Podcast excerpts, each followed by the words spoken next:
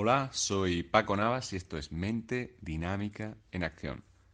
Espero que me escuches bien porque, como he comentado en el club, eh, no, estoy, no estoy donde siempre, entonces no tengo los medios de siempre para grabar. Y, bueno, pero creo que, creo que se va, se va a escuchar bien, va a salir todo bien.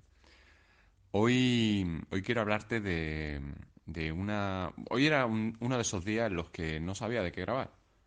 Era el típico día que, me pasa muy a menudo, que tengo varias ideas en, en, la cabeza y, no sé cuál, cuál es la mejor para, compartir. Pero como siempre, ha pasado algo para, decidir eh, sobre eh, qué elección tomar, ¿no? Y lo que ha pasado eh, viene a raíz de un correo que, que he respondido esta mañana, que, que sé que estás escuchando esto porque te lo he comentado, que lo iba a comentar en el podcast. Y, y bueno, eh, al final es una reflexión que, que, quiero, quiero compartir con, con, vosotros porque creo que puede ser útil. Es sobre el poder de la palabra dicha. Eh, es algo sobre lo que he hablado alguna vez, pero creo que he hablado desde otro abordaje. El abordaje es que, siempre lo digo, tienes que escucharte, tienes que darte cuenta de cómo hablas, porque al final el cómo hablas es un reflejo de cómo piensas y el cómo piensas es un reflejo de cómo sientes. Pero aquí quiero ir un poco más allá y quiero enfocarlo, por ejemplo, en lo que a mí concierne, que es a los tratamientos, pero también tiene aplicación para tu día a día, por ejemplo, para tu entorno laboral, para tu relación de pareja, para cualquier cosa. La reflexión es la siguiente.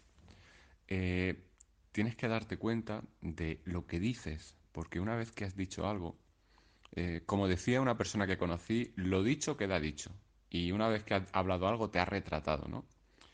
Desde ese punto de vista es muy arriesgado muchas veces hacer algún tipo de, testimonio o de confesiones como las que yo hago en el podcast.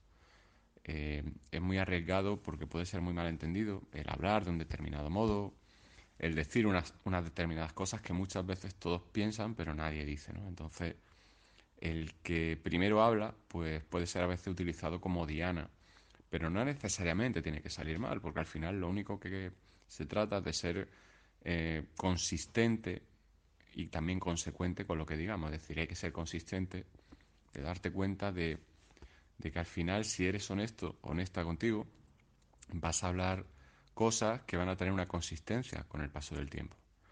Es decir, si tú eres de la opinión, tú tienes una opinión respecto a algo, esa opinión se mantendrá con las posibles variaciones que va a haber al respecto, porque todos tenemos derecho a cambiar de opinión.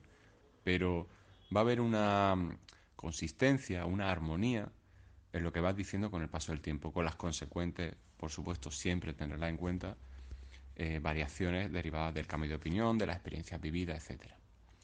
Pero a lo que yo quiero llegar es a lo importante que es que te des cuenta lo que dices y también cómo utilizas el lenguaje muchas veces para sabotearte sin necesidad de que haya alguien delante. Y quiero hablar de los dos supuestos.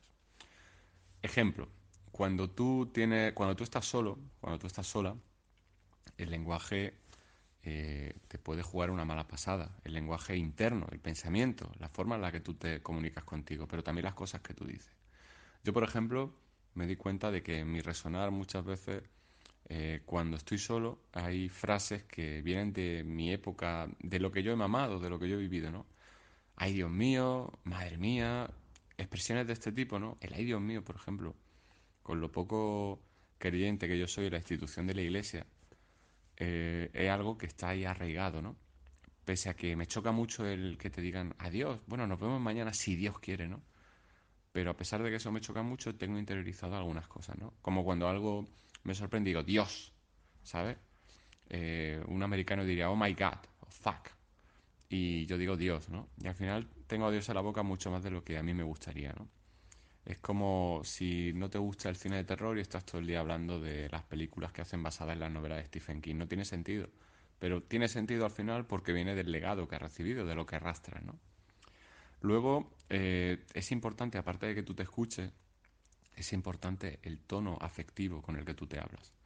Si el idioma fuera una caricia, puedes con tus palabras darte la hostia más fuerte, más grande en la cara o en cualquier parte de tu cuerpo que te duela o puede acariciarte, puedes quererte, puedes mimarte. Y eso se ve con, el lenguaje. Eh, personas que a lo mejor no, no están curtidas a nivel emocional porque no le haya dado tiempo, porque no hayan tenido las circunstancias para ello, porque no hayan tenido ese interés, porque estén desenfocadas y estén enfocadas a lo mejor en que lo externo es lo, importante y, tanto algo como me, me adecuo y, soy aceptado o aceptada por lo exterior, esas personas normalmente tienen un idioma hacia sí mismas bastante duro. Un idioma es que yo soy fea, es que yo no valgo, es que tengo mucho culo, es que tengo pocas tetas, es que si te das cuenta es un idioma superficial. Y luego el refuerzo también es superficial. Es que era la más bonita de ese sitio. Hay una comparativa siempre.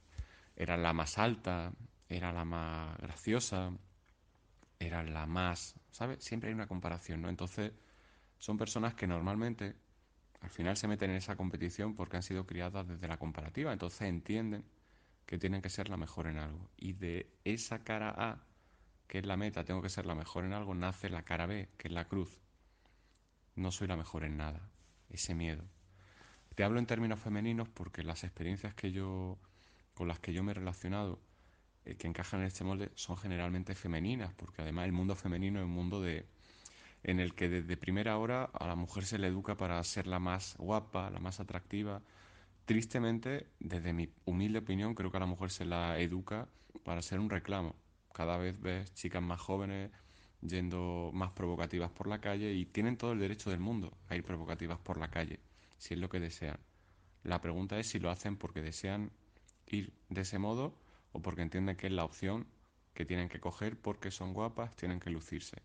Entonces, mi pregunta es, si das a elegir a alguien entre el camino A, tienes que lucirte físicamente, o el camino B. ¿Te está gustando este episodio? Hazte fan desde el botón apoyar del podcast de Nivos. Elige tu aportación y podrás escuchar este y el resto de sus episodios extra. Además, ayudarás a su productor a seguir creando contenido con la misma pasión y dedicación.